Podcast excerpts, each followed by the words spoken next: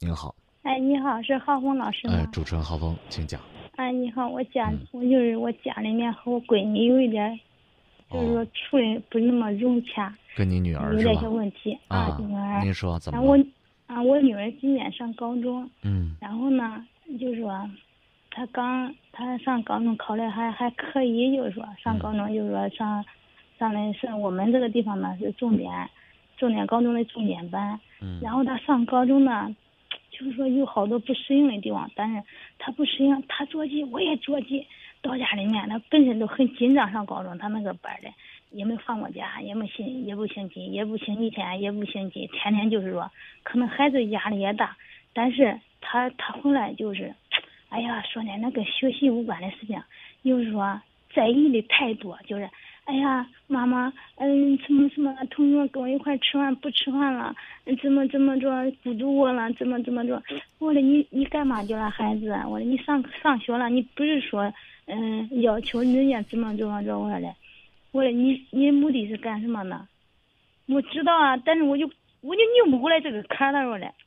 好了，他一说这我就吵他，一吵他这关系越来越紧张，越来越紧张，然后然后以至于他他看到我，好像就是说有时间，我尽量的就是到家时间还是不管在上班吧，回来遇到多大的困难，多大的麻烦，我回到家里面，我还是还尽量的不暴露出来我的那种那种嗯。在外面的那种、嗯。那一种就是无奈吧，就应该是。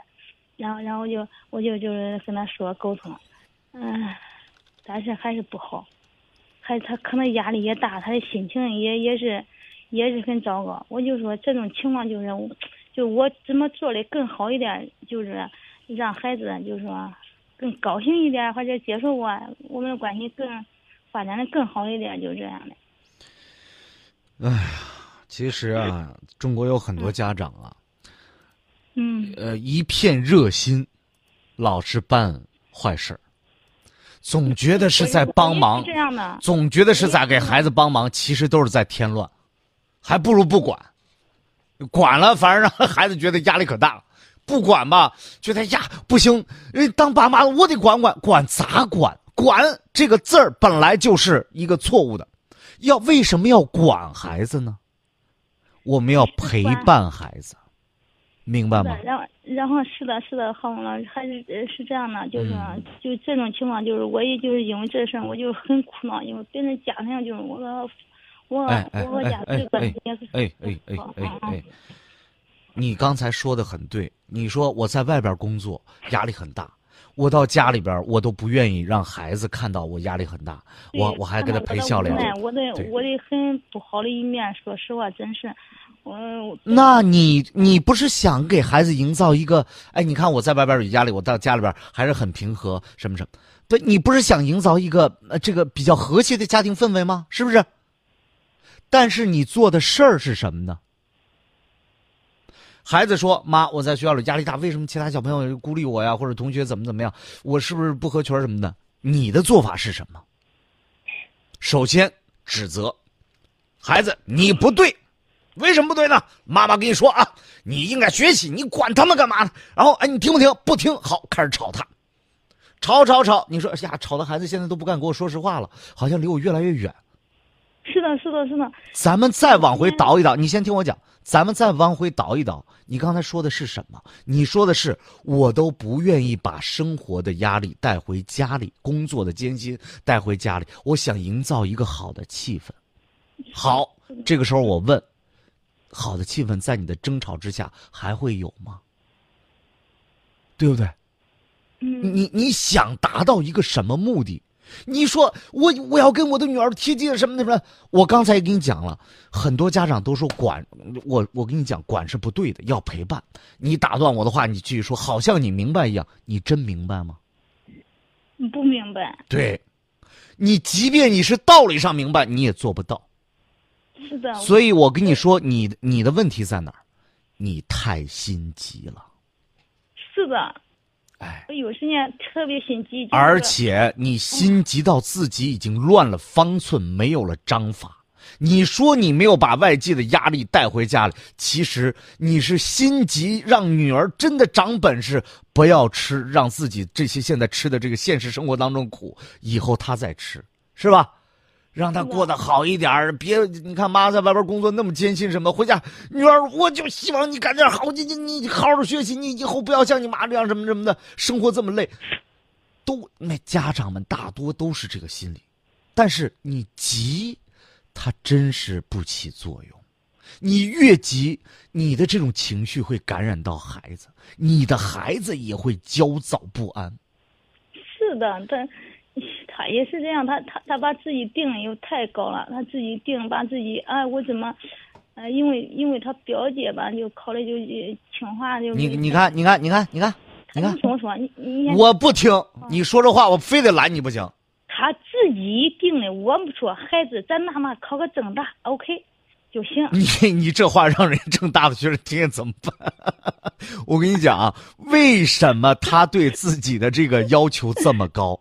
你觉得没有你们家长的成分在吗？我刚才讲了，就是家长对于孩子的这种，呃，情绪上的影响，他会就是孩子自己会给自己加码儿。自己都不会原谅自己一些小的失误，这其实挺累的。是的，是的，让我让我上呃上初中时间就是的，要压力那时间，嗯，就是说他同学一个小女孩，就是说处一个对象，谈恋爱了，反正他就说就是说当时很纠结啊，班里有男孩也喜欢他，他也喜欢人家。但是他不敢迈出那一步。我说孩子，我说嘞，我就这样跟他说，孩子，我说好男孩多得很。你现在这一个这一个年纪有一个好男孩，你喜欢他也喜欢你。但是你到下一个下一学期有有个更好的男孩，有可能你更喜欢。但是怎么办呢？你现在是，但是现在呃，先别放爸不开心这个事情，先放到一边。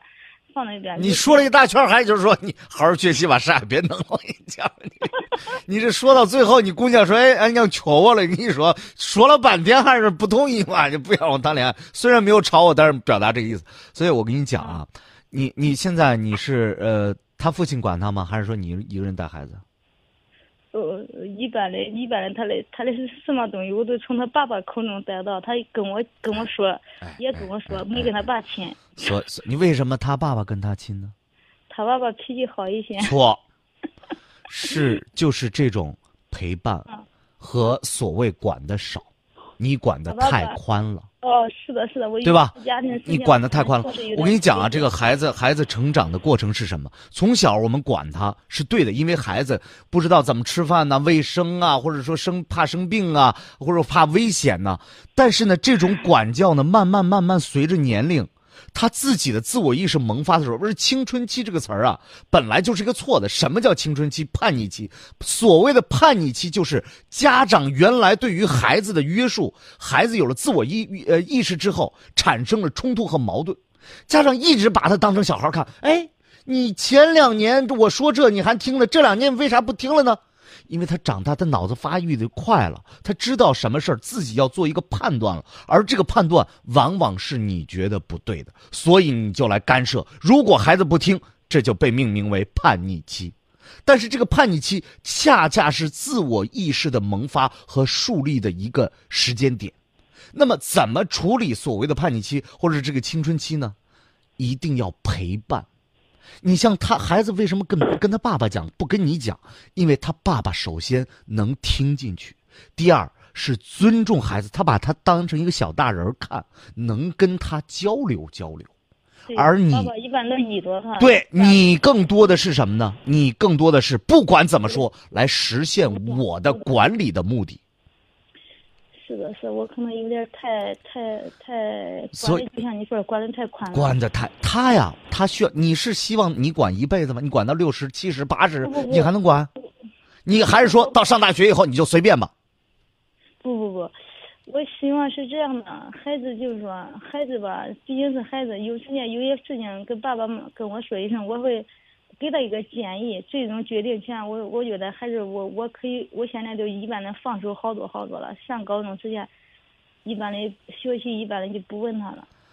不是说学习不学习啊，我。现在希望你，你也希望这个改善跟孩子之间的关系。我现在跟你说三招，你呢？说三招。哎，你要能，这三招你要能记下来，你就记下来；你要不能记下来呢，我就慢慢跟你讲。哎哎哎，我找个笔记吧。你你，我们的节目也能回听啊。首先，首先，学会倾听。倾听。对嗯，孩子说什么，他这个时候给你讲，就是自己意识的表达。他为什么不跟别人讲，跟你讲呢？因为他还把你看作他的亲人之外的朋友，他愿意讲，特别是自己的事儿，比如说谈恋爱的事情，他愿意跟你讲。这个时候一定要觉得先别插嘴，别人家说说说一会儿，你又开始表达自己观点，先别说观点，先听，明白吧？对。哎，认真听。这个观点什么时候表达呢？当孩子遇到困难的时候表达，而且一定是延迟表达，不要当场就给他这个这个，呃，反方向的意见，慢慢给。嗯你一下拍死他了，孩子说我想这个出去旅游什么的，不行，那还得补课呢，什么什么的。好，下回他自己偷摸出去旅游，他也不会再跟你讨探讨这个问题，因为他知道他来到你这儿全部都是 no，不会有一点意思的成分，没有对的时候，他就不跟你讲了，对吧？这个时候你最害怕的就是孩子不跟你说了，你说你咋办？你什么信息都不知道，对吧？这是第一条，学会倾听。第二条，控制自己的情绪。呀，听说脑袋呀，我的火大的呀，这忍都忍不住呀，开始就就开始爆发了，就开始吵了。是的，是的，是的，是的。你有这样你我就对不是这样我就就我告诉你，我告诉你，你的你的这种脾气对哦你的这种脾气啊，你你你看，你让我说说，你的这种脾气会影响孩子以后做人的方式，他以后遇到问题也会是这样，就是特别火爆的脾气。你你希望他以后是这样的人吗？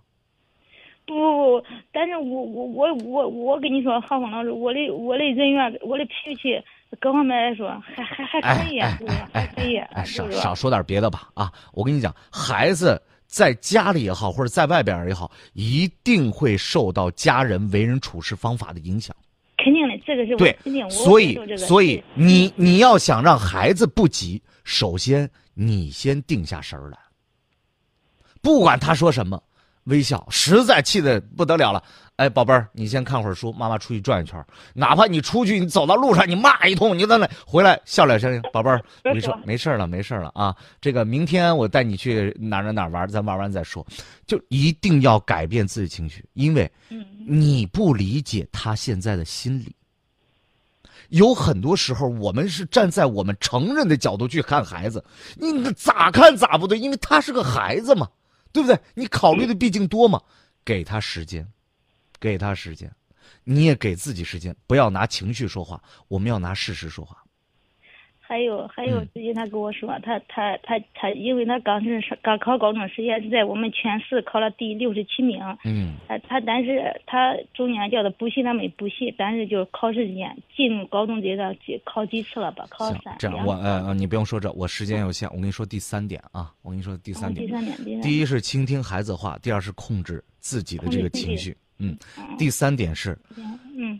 这这个时间再紧，也要多组织一下全家人的这个这个活动。时间再紧，也要让全家人有让他有家庭感，让他觉得家庭是他的港湾和后盾，这一点非常重要。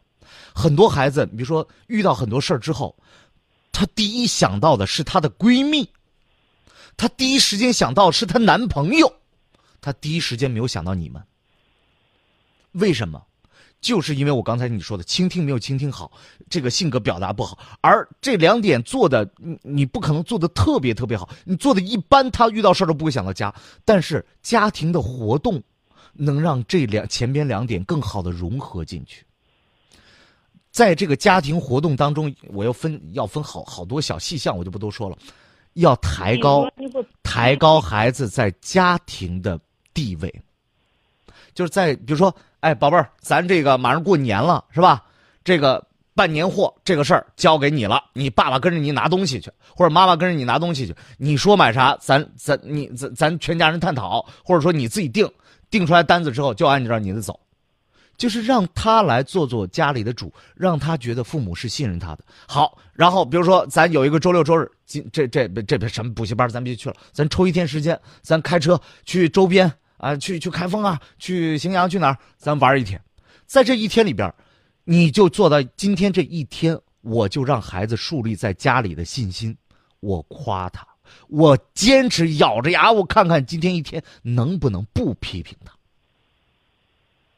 孩子慢慢慢慢，他的自信心树立起来了，对他的学习，你比如说他呀，为什么大家不理我？他就不会再在意别人看他的眼光了，而他知道没问题，我自己是没有问题的，明白吧？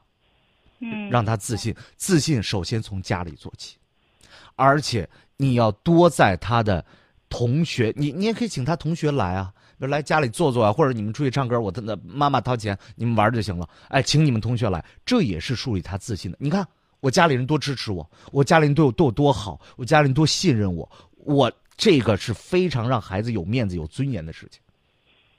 多少给这个没有实践他们对多少给他一些这些这些方面的帮助，他会成长的更好。就这三点，好不好？好，哎哎，你先用着，哎哎，你先用着。如果说回来再遇到问题，咱们再聊，好吧？好的，哎哎哎，说到这儿，再见啊，感谢，不客气，哎，好，再见，嗯。